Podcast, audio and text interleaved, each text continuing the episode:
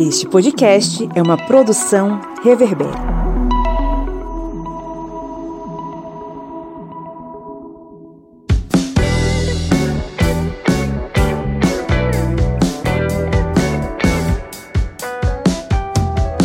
Olá, historiantes! Está entrando no ar o FAQ, o seu programa de perguntas e respostas que vai solucionar as dúvidas mais frequentes sobre história e outras ciências humanas comigo, professor Pablo Magalhães. No episódio de hoje, vamos explicar o que foi a Revolução Russa e suas etapas. E aí, vamos para o nosso sétimo FAQ?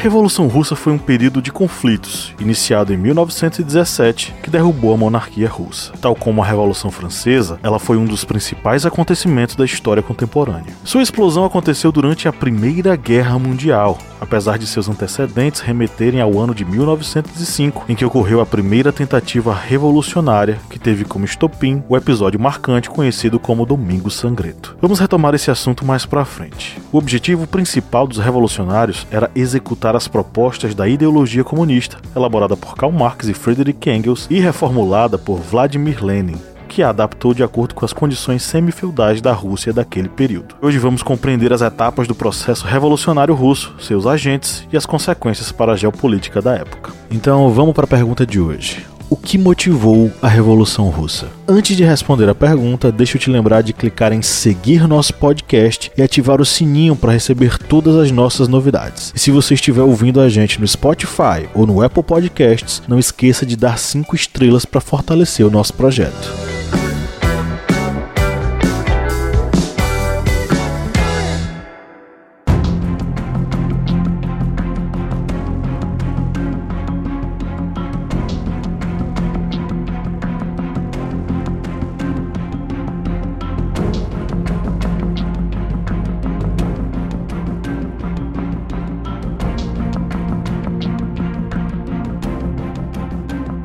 Virada do século XIX para o século XX, a Rússia, então um império czarista que vinha sendo governado por mais de 300 anos pela mesma dinastia Romanov, começava a sofrer pressões de ordem econômica e de ordem política. E para entender isso, precisamos contextualizar o momento histórico russo nesse momento. O imenso território era governado por um imperador absolutista, o czar, a partir da cidade de São Petersburgo, a economia russa era basicamente agrícola e a propriedade da terra estava concentrada nas mãos da nobreza russa e do clero, segmentos sociais submetidos ao czar. Eram somente estas classes sociais que possuíam direitos na Rússia. 80% da população era formada por camponeses vivendo em condições miseráveis. Em torno de 40% da população era de outra nacionalidade e vivia em condições piores que a dos próprios russos. No final do século XIX, a Rússia passou por um processo de industrialização dependente do capital estrangeiro, inglês e francês. Nas cidades industriais, as condições de vida dos trabalhadores eram muitas vezes piores que a dos camponeses. O Império Russo não havia conseguido ainda promover as transformações profundas na área da indústria e permanecia sendo uma sociedade profundamente agrária e com uma população insatisfeita, tanto camponeses e operários quanto a classe burguesa que se formava. Além disso, o Império Czarista gastava boa parte de seu orçamento com guerras, como a Guerra Russo-Japonesa, desencadeada entre 1904 e 1905. A derrota russa nessa guerra aumentou o endividamento do Estado. Várias revoltas populares estouraram e foram duramente massacradas, dentre elas o episódio que já mencionamos anteriormente, o Domingo Sangrento em 1905.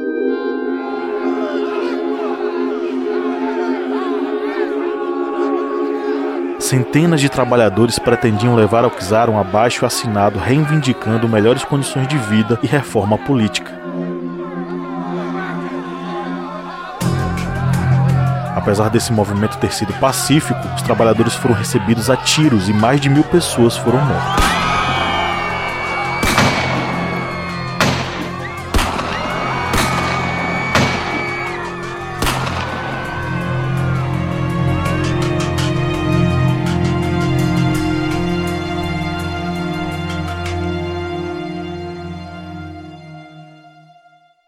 Ao mesmo tempo, intelectuais, profissionais liberais e capitalistas também passaram a criticar o czarismo. O czar Nicolau II tentou amenizar a situação prometendo a convocação da Assembleia Nacional, a Duma, Várias dumas foram convocadas e fechadas, o que aumentou ainda mais as críticas ao czar. Nesse momento, ganharam força os partidos políticos que buscavam dar representação aos setores da sociedade russa mais insatisfeitos com o regime do czar. Além de partidos de matriz liberal, o Partido Operário Social Democrata Russo destacou-se como um partido de inspiração marxista, porém com grande divergência de pensamento entre seus membros. As tendências divergentes do partido polarizaram-se entre os mencheviques, a minoria, e os bolcheviques, a maioria. Os mencheviques eram liderados por Yuli Martov e Georg Plekhanov e tinham uma postura mais ajustada com o pensamento do marxismo ortodoxo, isto é, defendiam que a revolução comunista na Rússia deveria seguir as etapas definidas por Marx. Sendo assim, a burguesia deveria desenvolver o país por intermédio de uma reforma industrial capitalista profunda, enterrar o regime czarista e só depois a classe operária protagonizaria uma revolução na esteira do comunismo. Os bolcheviques, que tinham como líder Vladimir Ilyich Ulyanov, conhecido como Lenin, propunham uma alternativa diferente daquela sustentada pelo marxismo ortodoxo. Para Lenin, a revolução poderia ser acelerada em um país sem quadros econômicos com alto desenvolvimento capitalista, como era o caso da Rússia. Essa aceleração poderia ser operada e protagonizada pela aliança entre a classe operária e o campesinato, sendo que ambos receberiam a orientação de um comitê revolucionário formado por intelectuais e por dirigentes partidários. Foi nessa época que se formaram os primeiros sovietes, isto é, núcleos de organização política que agremiavam trabalhadores e soldados. A entrada do Império Russo na Primeira Guerra Mundial, fato que envolveu um grande gasto público, acelerou o processo rumo ao êxito revolucionário.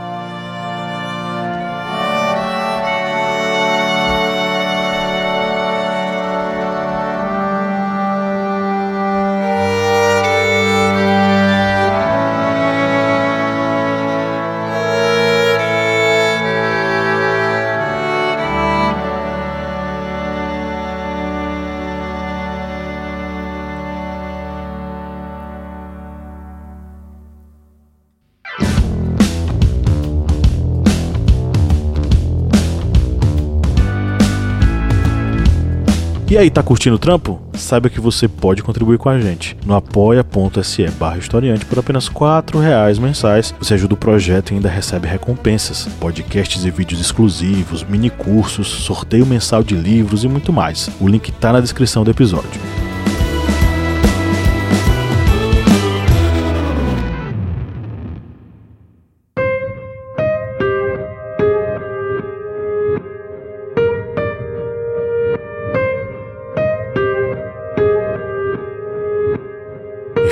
De 1917, o czar abdicou, pondo um fim ao czarismo. Em seu lugar, assumiu um governo provisório, inspirado no modelo liberal europeu, a chamada Revolução Branca. Mas esse novo governo não atendeu à principal reivindicação popular, a retirada da Rússia da guerra. Poucas semanas depois, Lenin, líder dos bolcheviques, chegou do exílio à Rússia e iniciou uma campanha a favor da saída do país da guerra e da reforma agrária, defendendo uma aliança do partido aos sovietes. Os slogans de seus discursos eram paz, pão e terra e todo o poder aos sovietes. Em São Petersburgo, Leon Trotsky, líder do soviete local, passou a organizar a Guarda Vermelha em apoio à revolução que Lenin propunha. Em outubro de 1917, a Guarda Vermelha, com apoio de operários, camponeses e soldados, depois o governo provisório. Lenin e Trotsky comandaram a Revolução Bolchevique, que depois passou a ser denominada de Revolução de Outubro, a primeira tática da Revolução Bolchevique foi o chamado comunismo de guerra, usado sobretudo na luta do Exército Vermelho, liderado por Trotsky, contra o Exército Branco, de matriz conservadora e contra-revolucionária. A partir daí, com a vitória vermelha, Lenin e seus apoiadores passariam a comandar os destinos da agora República Socialista.